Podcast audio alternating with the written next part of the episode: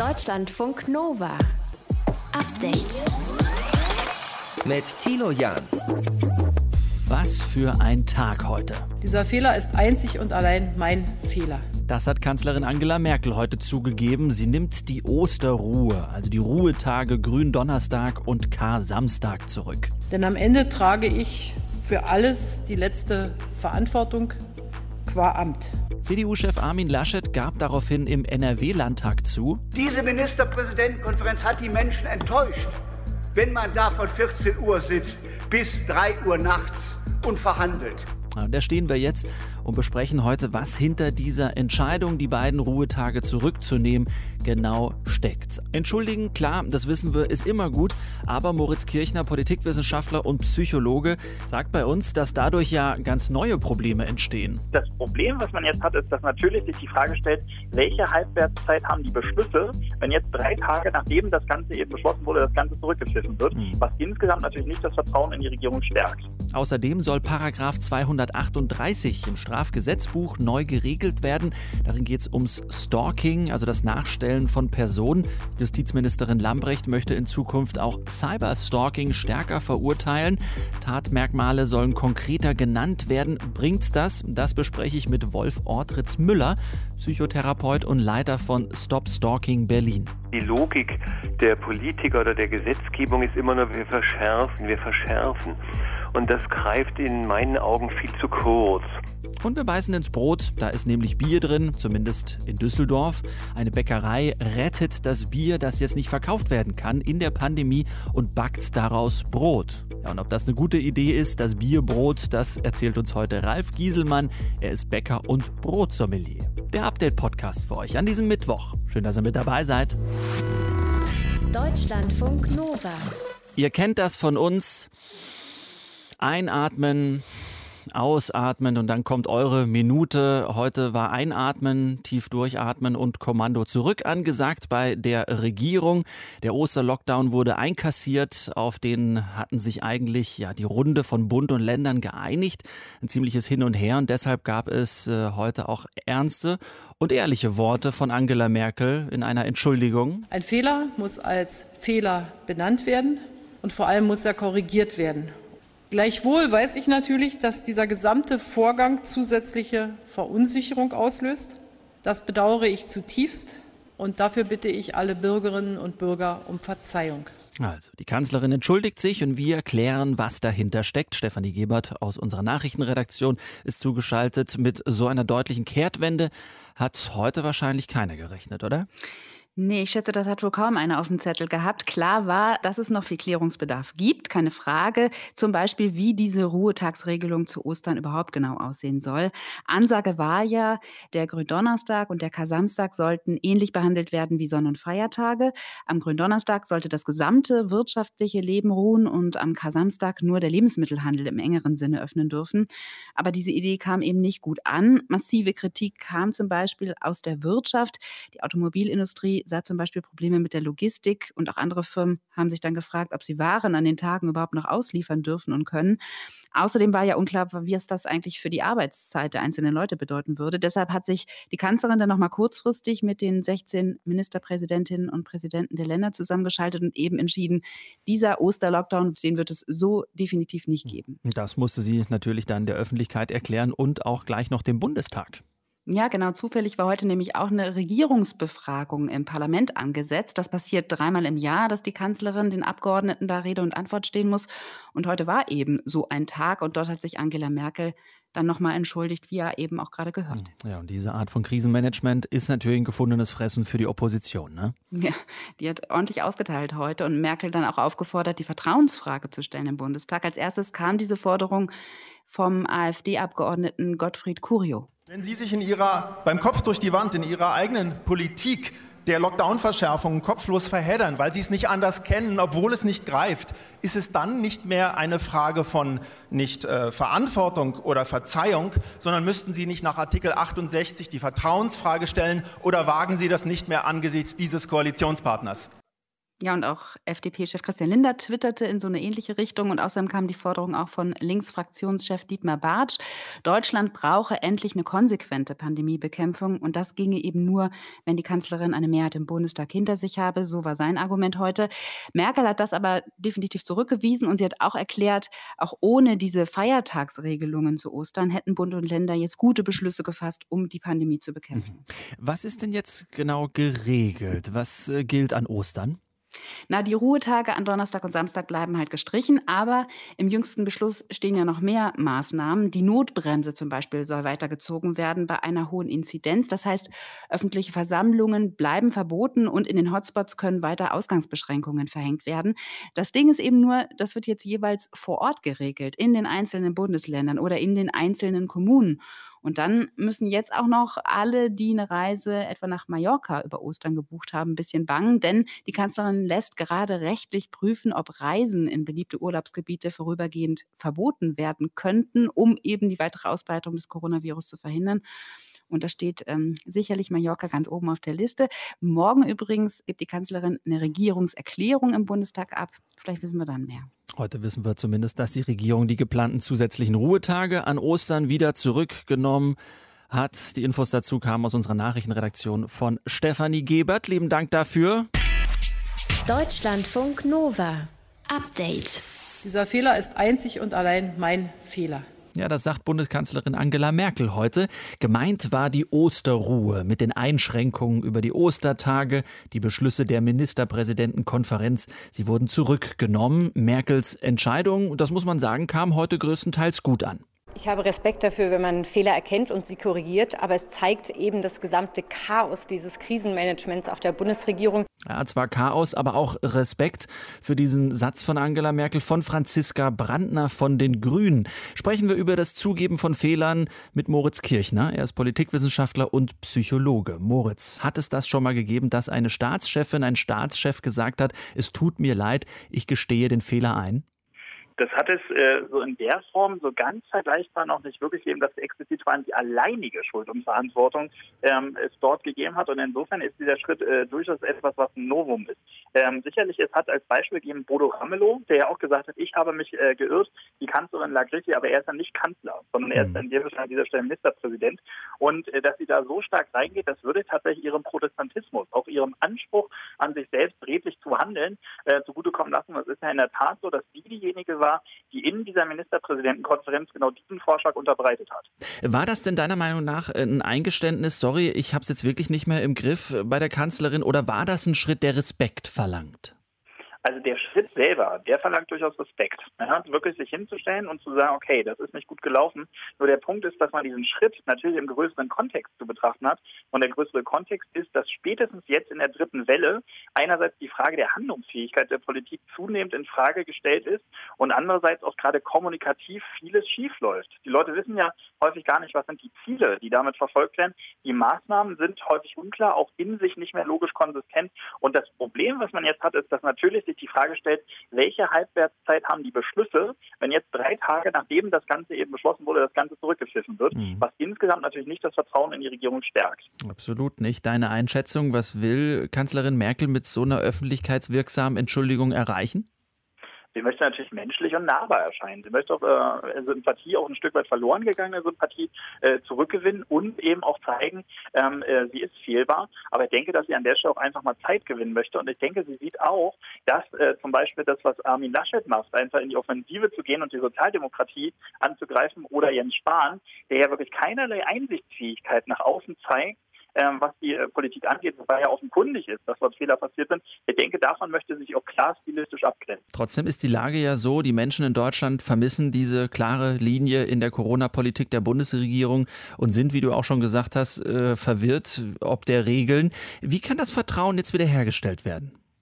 Ich denke, das Wichtigste Wichtigste ist, und da haben unterschiedliche Fraktionen im Bundestag auch Vorschläge zugemacht, dass es wirklich klare und verbindliche Regeln gibt, äh, die dann eben auch eingehalten werden. Wahrscheinlich ein Stufenplan, ein Ampelsystem oder ähnliches.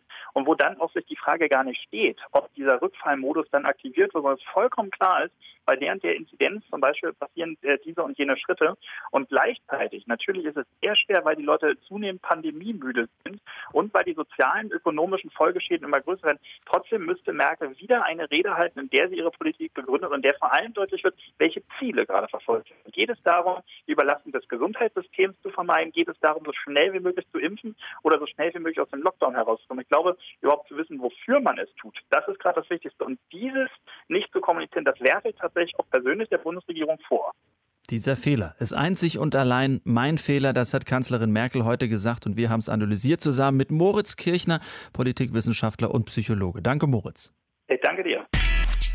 Deutschlandfunk Nova. Update. Ja, würdet ihr das machen? Für kostenloses All-You-Can-Sushi euren Namen ändern in Lachs? Das ist eine Geschichte aus Taiwan. Äh, habt ihr vielleicht mitbekommen? Dort hat ein Sushi-Restaurant eine PR-Aktion gestartet. Letzte Woche ist es zu Ende gegangen. Leute mit dem Zeichen für Lachs im Namen sollten für sich und fünf FreundInnen kostenfreies Sushi All You Can Eat bekommen. 150 Leute haben daraufhin ihren Namen geändert. Das darf man in Taiwan nämlich dreimal im Leben. Wir fanden das spannend und Ilka Knieger aus unserem Team hat sich angeschaut, wie das in unterschiedlichen Ländern eigentlich mit dem Namen geregelt ist. Fangen wir bei uns an, Ilka. Wann kann man sich in Deutschland umbenennen? Du brauchst ausreichende Gründe, so heißt das. Und kleiner Spoiler an der Stelle, All You Can Eat Sushi ist kein ausreichender Grund. Also Gründe können sein Einbürgerung, Geschlechts- oder Religionswechsel.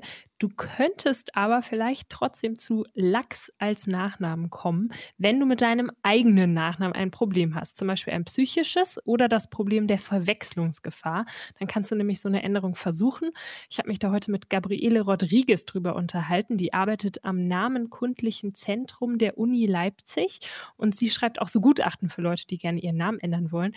Und sie hat mir erzählt, wenn du zum Beispiel Hitzler mit Nachnamen heißt, also ein Buchstabe bis Hitler, dann kannst du das natürlich ändern und dann ist auch Lachs eine Option.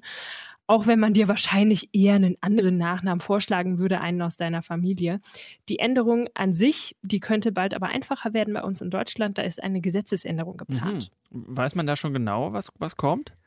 Ja, das Namensrecht, das soll liberalisiert werden. Eine Expertinnenkommission, die hat da Vorschläge gemacht und die sehen so aus, jeder und jede soll seinen Vor- und auch seinen Nachnamen ändern können, ohne Grund. So etwa alle zehn Jahre würde das gehen, ab dem Alter von 16. Das heißt aber natürlich jetzt nicht, dass du dann plötzlich Mickey Mouse heißen kannst, sondern das geht eher so von Karl auf Ahmed oder von Lisa auf Birte, sowas mhm. normaleres dann eher. Äh, passt sich Deutschland denn äh, damit eigentlich anderen Ländern an, die sagen wir beim Thema Namen liberaler unterwegs sind? Ja, ein Stück weit auf jeden Fall. Also in Skandinavien, da wurden zuletzt auch Änderungsgesetze gelockert, in Schweden zum Beispiel. In anderen Ländern ist es schon lange viel einfacher. Ein solches ist England. Das hat zum Teil sogar dazu geführt, dass Deutsche sich dort gemeldet haben, also ihren Wohnsitz, dann schon nach kurzer Zeit ihren Namen ändern konnten und das auch gemacht haben. Das hat mir Gabriele Rodriguez heute erzählt. Wir hatten zum Beispiel, ich sag mal, Änderungstouristen, die nach Großbritannien gegangen sind, weil sie gern ein von also eine ehemalige Adelsbezeichnung mit in den Namen übernehmen wollten. Dort geht das, aber wenn sie zurückkommen, ist das nicht möglich. Aber man muss auch mal dazu sagen, trotz unserer bisher so strengen, starren Regeln, diese Lachsnummer, die ist jetzt kein super skurriler Einzelfall aus Taiwan, der in Deutschland überhaupt nicht möglich gewesen wäre. Bei uns sind es dann aber eher so die Fälle, bei denen Eltern ihre Kinder direkt bei der Geburt nach irgendwelchen Firmen benennen. Oh, hast du mal Beispiele? Was war da genau los bei uns? Also ja, Fall 1, Pepsi-Cola hat in den 50er Jahren eine Kampagne gestartet, man sollte sein Kind Pepsi-Cola nennen und dann gäbe es immer gratis Cola jedes Jahr, so ein Paket. Und das hat echt jemand in Deutschland gemacht, beziehungsweise versucht. Die Frau heißt jetzt Pepsi Carola, weil Pepsi-Cola nicht ging. Ich hatte mal Kontakt mit der Tochter dieser Pepsi Carola und die sagte mir, ihre Mutter hätte kein Problem mit dem Namen, aber die Pepsi Cola, die ihr jedes Jahr geschickt wird, die trinkt sie überhaupt nicht. So. ja, kann man mal so stehen lassen. Ne? Fall 2, Galeria Kaufhof Eröffnung in Leipzig, Anfang der 90er Jahre. Die haben damals gesagt, wenn man ein Kind bekommt am Eröffnungstag und man nennt das Galeria, dann bekommt man so eine Patenschaft und die Garantie auf einen Ausbildungsplatz für das Kind. Und jetzt gibt es da ein paar Frauen, die Galeria heißen. Ja, für alle, die ihren Namen wirklich furchtbar finden, Ilka, lass mal da hinkommen und kein psychologisches Gutachten haben. Wann könnte denn die Änderung bei uns in Deutschland kommen? Gabriele Rodriguez, die schätzt so in fünf bis sechs Jahren. Die neue Bundesregierung, die wird das wahrscheinlich entscheiden. Also wer nach der Wahl regiert, das wird sicher auch nochmal einen Einfluss darauf haben, wie liberal es dann wirklich wird, welche Vorschläge wirklich durchgehen. Aber Lockerungen sieht Gabriele Rodriguez als sehr wahrscheinlich an und sie sagt das auch so allen, die zu ihr kommen und so ein Gutachten wollen und denen sie jetzt gerade aber kaum Chancen einräumt mit unseren aktuellen Regelungen. Spannend. Namen ändern, was bei uns in Deutschland jetzt geht und wie sich das ändern könnte, hat uns Ilka Knigge zusammengefasst. Deutschlandfunk Nova. Update. Ja, vielleicht habt ihr das mitbekommen. Der Berliner Kabarettist Kurt Krömer hat in seiner neuen Staffel der Sendung Che Krömer den Interviewgast Thorsten Sträter äh, so angesprochen mit diesem Thema.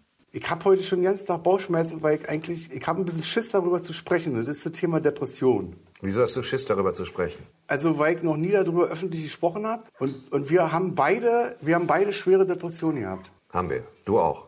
Ich habe jetzt, also ich war im, äh, im letzten Herbst, war ich acht Wochen in der Klinik. Über fünf Millionen Menschen in Deutschland haben eine diagnostizierte Depression. Das sind die Zahlen, äh, dass wir alle mehr oder weniger während der Corona-Pandemie unter den Einschränkungen leiden. Das ist klar. Aber für psychisch erkrankte Menschen ist diese Zeit nun mal besonders hart. Das macht jetzt eine aktuelle Erhebung der Deutschen Depressionshilfe deutlich. Magdalena Bienert aus unserem Team hat sie für uns gescannt. Magdalena, wer wurde da überhaupt befragt? Das waren gut 5100 Personen zwischen 18 und 69 Jahren und es ging eben um den Einfluss von Covid-19 auf unsere psychische Gesundheit. Und dabei gaben 20 Prozent der Befragten an, dass sie schon mal die Diagnose Depression gestellt bekommen haben. Und diese Zahl zeigt, es sind nicht mehr erkrankt seit es Corona gibt. Rund 20 Prozent der Bevölkerung. Diese Zahl ist seit Jahren recht stabil und das zeigt auch wieder mal den Charakter dieser Erkrankung, sagt der Psychiater Ulrich Hegel, Vorsitzender der Deutschen Depressionshilfe. Man muss auch wissen, dass es eine schwere Erkrankung ist, die Depression, oft auch lebensbedrohlich und dass es mehr ist als eine Reaktion auf schwierige Lebensumstände und deswegen äh, wird es jetzt auch keine Depressionsepidemie geben wegen der Belastungen durch Corona. Aber ein Hauptergebnis war eigentlich, dass die Situation gerade für Menschen, die eine Depression haben, äh, besonders schwierig ist. Also 80 Prozent der Menschen mit Depressionen gaben an, dass sich ihre Situation seit der Pandemie deutlich verschlechtert hat. Mehr als jeder fünfte Patient hat zum Beispiel keinen Behandlungstermin bekommen, obwohl er oder sie sich akut wieder in einer depressiven Phase befunden haben, durch eben zu wenig Kontakt zur Familie, zu Freunden, auch durch weniger Sport. Absolut wichtiger Punkt und 8% hatten sogar Suizidgedanken oder auch den Impuls, sich das Leben zu nehmen. 8% hm, hatten Suizidgedanken. Wenn man das jetzt mal hochrechnet auf alle an Depressionen Erkrankten in Deutschland, dann äh, muss man ja sagen, ist das gar nicht so wenig. Also ja, die Deutsche Depressionshilfe schätzt, dass es um die 140.000 depressive Personen im letzten halben Jahr gab, die Suizidgedanken oder sogar den Impuls hatten, sich das Leben zu nehmen. Und wichtig ist dabei eben auch zu wissen, dass die Veranlagung zur Depression vererbt werden oder aber durch Traumata in der Kindheit ausgelöst werden kann, sagt Ulrich Hegel. Es ist auch wichtig, dass die Betroffenen das erkennen, dass sie nicht selber schuld sind. Ne, das ist nicht ihr persönliches Versagen, äh, das ist nicht, weil sie ihre Probleme nicht aufarbeiten, sondern sie haben einfach das Pech, diese blöde Veranlagung zu dieser Erkrankung zu haben. Wie geht es denn den Leuten, Magdalena, die laut dieser Befragung keine Diagnose Depression haben? Naja, auch nicht besonders gut, aber natürlich in anderen Abstufungen. 71 Prozent der Bundesbürger empfinden die Situation im zweiten Lockdown als bedrückend. Im Sommer letzten Jahres waren es nur 36 Prozent. Jetzt leiden viele unter Schlafstörungen, fühlen sich demoralisiert und auch interessant, fast die Hälfte der Deutschen erlebt seine Mitmenschen als rücksichtsloser und jeder Dritte macht sich Sorgen um seine berufliche hm. Zukunft. Alles auf jeden Fall total nachvollziehbar. Ähm, wie gehen wir jetzt mit diesen Infos um?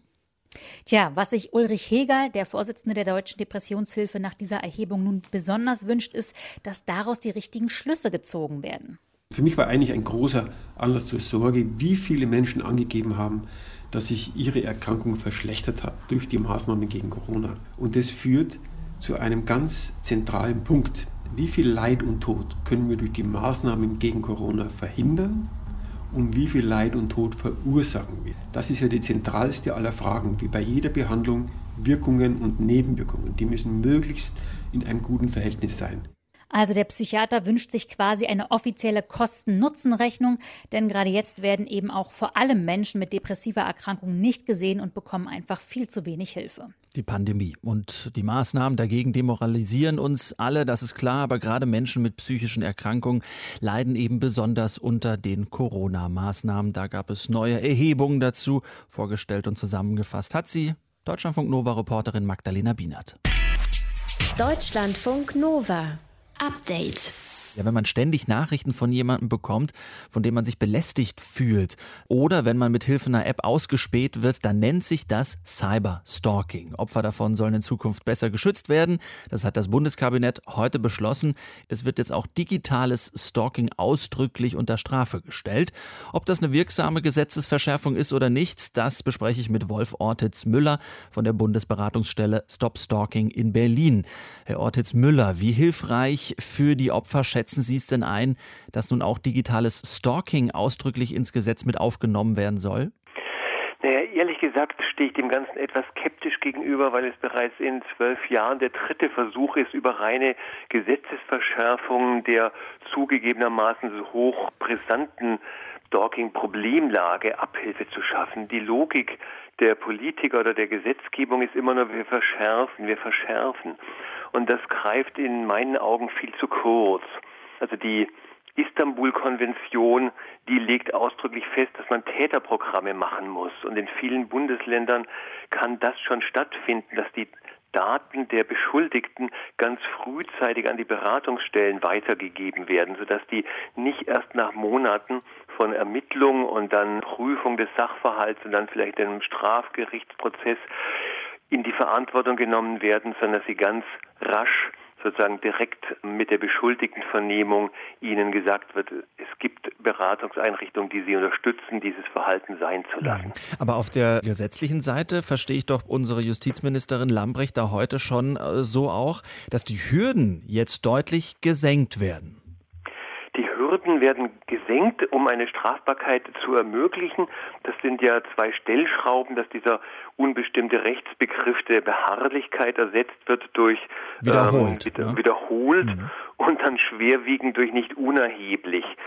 Ähm, ich glaube, da geht es wahrscheinlich den meisten Juristen so wie Ihnen und mir auch und den Laien draußen im Land.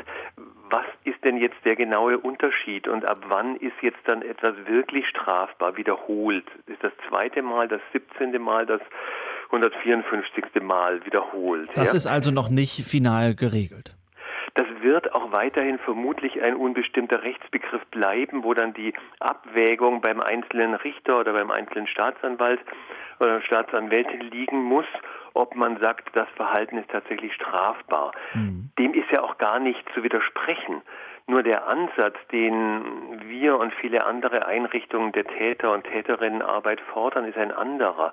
Dass man nicht sagt immer nur, mehr Strafen, härter Strafen, sondern dass man viel frühzeitiger mit den Menschen in Kontakt tritt, die ein Stalking-Verhalten zeigen. Mhm. Stalking ist ja kein Verhalten, was man sich jetzt gerade mal so raussucht oder wo man dann im Gesetzbuch nachguckt, ist das, was ich jetzt schon mache, strafbar. Die Menschen handeln ja aus einem, aus einem emotionalen Ausnahmezustand heraus, weil sie unglaublich gekränkt sind oder sich verletzt fühlen, sich zurückgewiesen fühlen und immer einen Anspruch zu haben, glauben, dass die andere Person sich nochmal ihnen zuwenden möge. Mhm.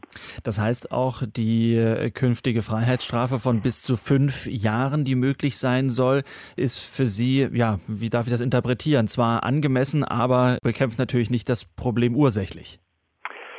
Einerseits das und bei solchen harten oder langen, wirklichen Freiheitsstrafen war es bisher ja auch schon so, dass dann nicht allein Stalking dastand, sondern ganz häufig noch Drohung, Nötigung, Freiheitsberaubung, Körperverletzung.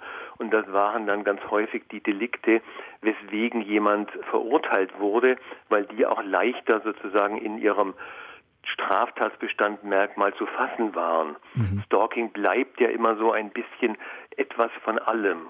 Und dann tun sich die Richter und Richterinnen leichter damit zu sagen, da liegt eine schwerwiegende Körperverletzung in Zusammenhang mit dem und dem vor und dann gibt es auch noch Stalking. So sind die harten Urteile zustande gekommen und das ist auch richtig, dass es die geben muss. Also man darf auf keinen Fall sagen, das bagatellisieren, was ähm, für Stalking-Muster viele Menschen zeigen und wie sie die Opfer drangsalieren. Diese Fälle, wo jemand ein Fake-Account anlegt, wo jemand intimes Bildmaterial mit falschen Beschuldigungen oder mit montierten anderen Köpfen ins Internet stellt, das ist natürlich in hohem Maß, sollte das strafbar sein, weil es die Persönlichkeitsrechte und das Empfinden der dargestellten Personen wirklich massivst beeinträchtigt. Und so versucht man sozusagen der technologischen Entwicklung auch im Gesetzestext hinterherzukommen und das nochmal besonders zu betonen und konkret zu fassen, dass das digitales Stalking ist, was bestraft werden muss. Opfer von Cyberstalking, aber auch Stalking-Opfer sollen in Zukunft besser geschützt werden. Das hat das Bundeskabinett heute beschlossen. Wolf Ortiz-Müller von der Beratungsstelle Stop Stalking in Berlin kritisiert das. Ganz lieben Dank fürs Gespräch. Gerne. Deutschlandfunk Nova. Update. Wir sprechen mit einem Bäcker und deswegen muss ich als erstes mal fragen, Ralf Gieselmann, warum sind Sie eigentlich noch nicht in der Falle im Bett? ja, Bäcker schlafen eigentlich grundsätzlich nicht so viel. Ja, sehr gut. Halten wir das schon mal fest. Wir möchten äh, sprechen über eine äh, Lösung, die es in Düsseldorf gibt. Düsseldorfer Bäckereien haben nicht von der örtlichen Brauerei 6000 Liter Altbier übernommen. Das Bier war übrig, stand kurz vorm Verfallsdatum, denn das wissen wir, die Brauereien, die kriegen in der Pandemiezeit einfach das Bier nicht los. Die Bäckereien haben nun also das Altbier genommen und es statt Wasser in den Teig von Broten reingepackt. Seit dieser Woche gibt es dann dieses Bierbrot in Düsseldorf zu kaufen. Ja, und der Erlös, den spenden die Bäckereien übrigens komplett der Brauerei. Also Kooperation da auch. Wir wollen wissen, ist das eine gute Idee? Ist das lecker eigentlich, das Bier im Brot? Und deswegen sprechen wir mit Ralf Gieselmann. Er ist Bäcker und Brotsommelier. Ja, Herr Gieselmann, ist das eine gute Idee? Macht das den Geschmack äh, noch mal besser, wenn da Bier drin ist im Brot? Das ist in vieler Weise eine gute Idee. Erstmal finde ich die Aktion mega. Ich habe auch schon davon gelesen. Eine mhm. super Aktion. Und letztendlich haben auch die Kunden was davon, weil Bier im Brot ist eine sehr gute Idee. Gerade auch, weil es ja in Düsseldorf Altbier ist und das eignet sich besonders gut dafür. Warum ist das Altbier besonders gut im Brotteig? Na, weil es etwas herzhafter ist. Äh, die Kölner mögen es mir verzeihen, wie jetzt zum Beispiel Kölsch mhm. und dementsprechend auch in dem Brot als Geschmacksgeber besonders gut hervorgebt. Das geht natürlich auch mit anderen dunklen Bieren, Schwarzbier, äh, Weizenbier zum Beispiel auch oder Pilz ist auch ganz gut geeignet und die milderen Biersorten halt nicht ganz so gut. Das heißt, man ersetzt dann quasi das Wasser durch eben Bier. Genau. Mhm. Das äh, mache mach ich zum Beispiel in meiner Bäckerei auch im Oktober oft, ne? mhm. ne? zum Oktoberfestzeit. Schön Weizen. Äh, mhm. Genau, ein Bierbrot, da kann man auch eine Bierkruste draus machen. Mehl mit Bier vermischen und über das Brot nochmal drüber streichen. Da kriegt man noch eine besondere Kruste auf dem Brot. Das ist eine super leckere Geschichte. Schmeckt man dann äh, das Bier denn wirklich so raus? Also hat man dann echt so ein Brot mit Biergeschmack? Ja, deswegen ja besonders kräftige Biersorten, damit das auch durch das Getreide durchkommt und eventuell dann auch lieber hellere Getreidesorten, also nicht unbedingt ein reines Roggenbrot, weil der Roggen ja auch einen ziemlich großen Eigengeschmack hat, sondern lieber ein Weizen oder ein Dinkelmehl nehmen, ein helleres und dann kommt der Biergeschmack sehr gut raus. Und der mhm. passt auch sehr gut. Zu dem Hefigen und zu dem Brot an sich ist das Bier ideal dazu. Mhm. Als Getränk wie auch im Brot. Ja, nur mit Belag Marmelade wird es dann wahrscheinlich schwer. Kann man denn durch die Scheibe Brot, Bierbrot, betrunken werden oder ist aller Alkohol weg? Nein, das verbackt genauso wie es in der Soße, in einer guten Soße auch verkochen würde. Hm. Was ist denn mit anderen Alkoholsorten? Also gibt es auch mal den Fall, dass man Brot backt mit, weiß ich nicht, Champagner oder mit Whisky? Also Champagner habe ich schon mal gehört im Stollen, aber ich glaube, da wurden die Früchte eher im, im Champagner über Nacht äh, ziehen lassen. Mhm sodass ein Teig kam. Aber letztendlich, ich habe es noch nicht ausprobiert, aber man könnte sicherlich auch mit Cognac oder mit Rum oder versuchen, wird halt sehr teuer, das Brot, aber so einen süßlichen Rumgeschmack in einem Brot ist mit Sicherheit auch sehr, sehr interessant. Mhm. Sollten wir mal probieren und danach wieder reden.